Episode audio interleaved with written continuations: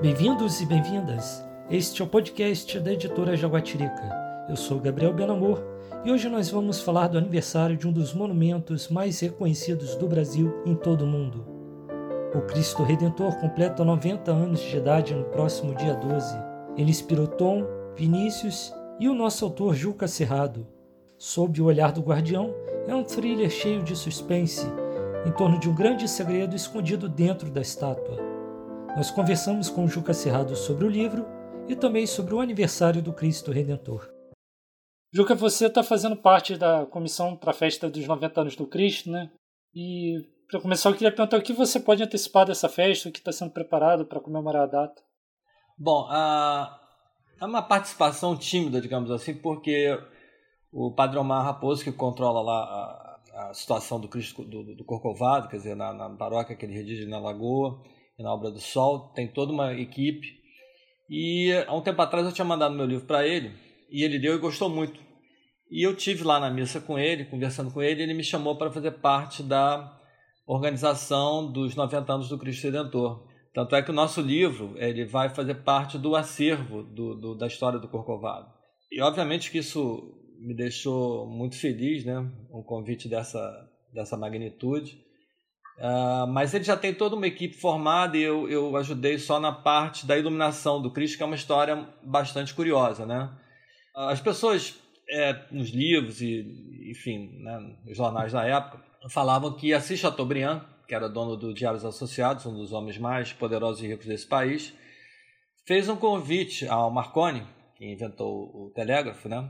O senador e cientista italiano, para fazer uma ligação da luz do Cristo no dia que fosse inaugurar, junto com o Papa no Vaticano, através de um sinal eletrônico que ia ser emitido é, via Dorchester na Inglaterra e rebatido de lá para o Brasil, em Jacarepaguá, onde ficava a estação da Light.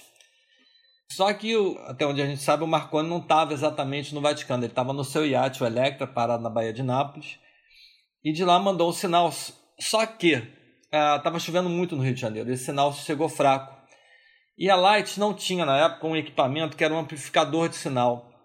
E a hora combinada era 18 horas, a hora foi passando, passando, passando, até que o engenheiro notou que a coisa não ia dar, o sinal estava fraco, não dava para ligar, o cara foi lá e, como todo jeitinho brasileiro, ligou a luz ele mesmo pelo interruptor.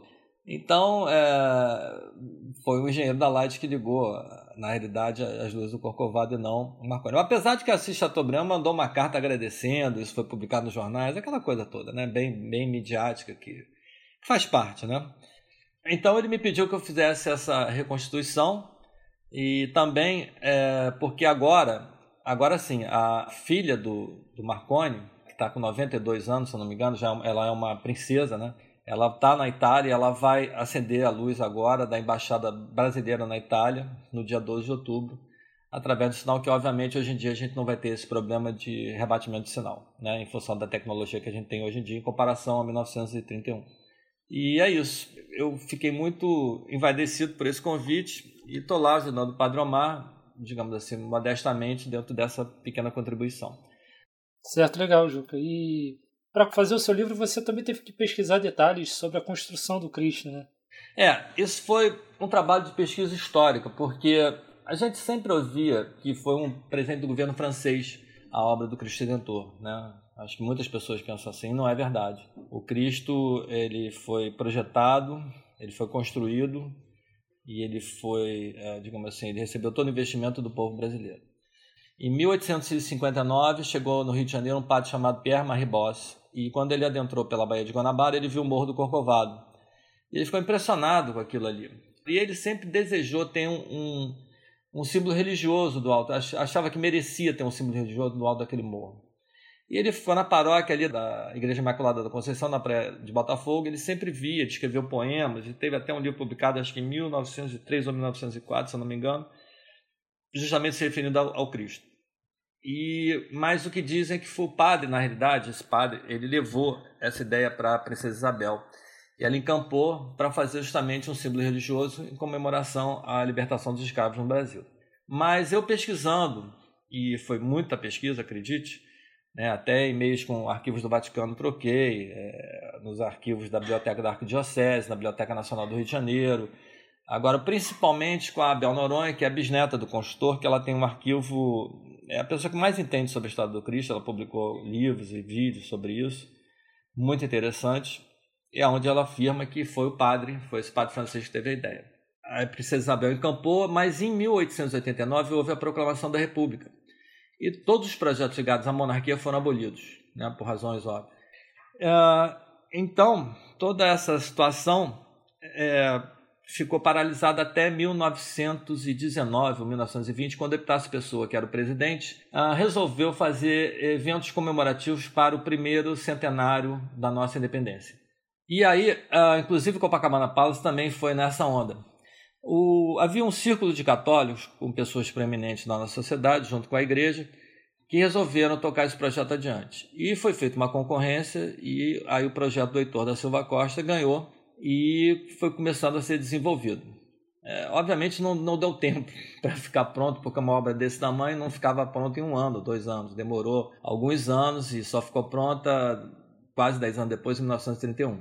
E toda a Silva Costa, de posse do projeto, né, foi a Paris contratar o Paul Landowski, que era um escultor famoso, contratou esse escultor para que ele fizesse justamente ah, as mãos e a cabeça do Cristo em molde real para ele trazer isso para o Brasil desmontado e tal, e o que foi feito. Ah, muitas pessoas também atribuem que foi o Paul Landowski que fez o desenho do Cristo, e não foi. Foi o Carlo Oswald, que trabalhava com, com o Heitor da Silva Costa, que fez o desenho final. Foi uma, um pedido do Padre Leme para que, de longe, a pessoa, quando visse o monumento lá em cima, visse que era um monumento religioso. E nada mais, digamos assim, simbólico do que o Cristo de braços abertos, como ele ficou na cruz. Né? Se você ver, ele está de braços abertos. Então foi escolhido esse projeto e foi contratado esse escultor, etc. e tal, e a obra foi feita.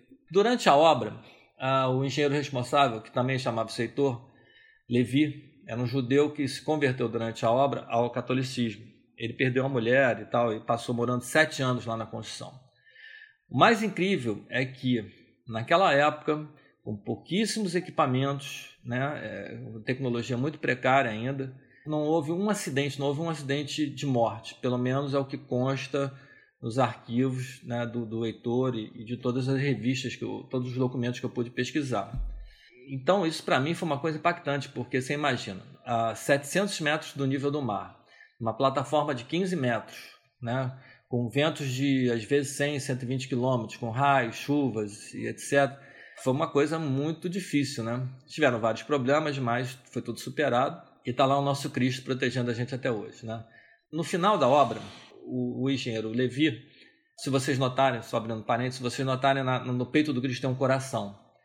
Ele colocou nesse coração uma garrafa cimentada com uma mensagem uh, de amor para a família, para os funcionários, enfim, é, algumas controvérsias. Evidentemente que eu aproveitei esse gancho porque se você quisesse esconder um segredo da humanidade, poxa vida, não teria um lugar mais né, seguro do que você botar uma mensagem, um segredo no, no coração do Cristo, até porque ninguém ousaria tirá-lo de lá, né? Imagina. Quem é que vai mexer no coração do Cristo Redentor? ninguém. Então, eu achei essa história muito curiosa. E a partir daí, eu resolvi contar toda essa história de uma maneira em termos de um romance suspense. Por quê? Porque documentários sobre Cristo tem vários, inclusive o da Bel Noronha, para mim é o melhor deles e não só fez o livro, como fez um DVD muito explicativo, com fotografias, documentos de época, bastante educativo. Mas eu queria contar essa história de uma maneira mais, digamos assim, suave, né? mais interessante, em que as pessoas pudessem se divertir também, não só pela maneira didática, é, mas mais para o entretenimento. E foi o que eu fiz através do Sob Olhar do Guardião. Né? Se a gente as pessoas sabem que o Cristo ele está com a cabeça ligeiramente arqueada para frente, olhando para algum lugar, né? E é engraçado que existem várias teses sobre isso. Tem várias vertentes que dizem que ele está olhando para Israel, para a Terra Santa. E, enfim, tem várias conjecturas a respeito. E, obviamente, isso para um escritor é um prato feito em termos de incentivo à imaginação. Então, eu queria contar uma história maravilhosa, que é a história da construção do Cristo Redentor, da sua concepção, através de uma coisa mais divertida, né? Aliás, ali, para mim, o livro é a melhor diversão, diga-se passagem. Concordamos. É, Juca, você já deu uma pista aí de que existe um grande segredo da humanidade dentro do Cristo. Mas eu queria saber melhor assim, qual é o papel que o Cristo tem dentro do seu livro assim? Como você descreve o, o Cristo como personagem da sua obra? Não, ele é o mote principal, né? É, eu criei uma, uma história paralela aonde começa na, em Jerusalém na época do, da, dos Templários, né? Dos, das, das Cruzadas, e que vem até hoje para explicar, digamos assim, algumas situações da própria evolução da Igreja dentro do processo da história da humanidade, né? A igreja teve presente em vários capítulos, alguns não tão nobres assim, né? mas ela difundiu basicamente o amor. É, eu sou católico e não tenho o menor problema em dizer isso, mas tenho também algumas, digamos assim, não diria restrições, mas algumas coisas que eu penso diferentes. Né? E cada um tem a sua religião e a gente tem que respeitar. E... Mas o Cristo, ele é o meu personagem principal, porque essa história que começa lá atrás, ela vem evoluindo até os dias de hoje é, explicando todo esse movimento do, do, dos templários, depois pelos jesuítas, os descobrimentos, os movimentos revolucionários, né? É, porque a igreja ela teve sempre um papel preponderante em relação ao Estado, né? a igreja era o Estado. Tanto é que os movimentos revolucionários foram justamente para dissuadir a figura da igreja, né? e aqui não foi diferente. Só que 90% do, do povo, é, na época, era católico do povo brasileiro. E, de uma certa maneira, foi uma resposta também que a igreja deu ao Estado em função justamente de quando na Revolução ah, houve essa separação, né, como em todos os lugares da igreja do Estado. Você tem detalhes mais, digamos assim, pertinentes dentro da história do próprio livro. Então eu criei duas histórias paralelas. Uma que começa em 2016, 2000 e pouco, e que ela evolui né, até alguns anos, mostrando toda a trajetória de um pesquisador, um cara que trabalhava na, um professor que trabalhava na Biblioteca Nacional, e descobrir por quê a, a origem do Cristo. Por que isso? Porque em 2008, 2006, agora não me lembro, são tantas datas, ah, foi feito o seguinte: uma, uns herdeiros do Pauladovski entraram contra uma ação uh, contra uma empresa brasileira que estava justamente fazendo os, os santinhos do Corcovado, né? E eles entraram para pedir os direitos autorais da obra. E perderam, perderam até no STF, né? Mas achei curioso isso, que depois de tantos e tantos anos, alguém da família de lá resolvesse, até porque o Polandowski ele recebeu um dinheiro, ele foi contratado para fazer um serviço.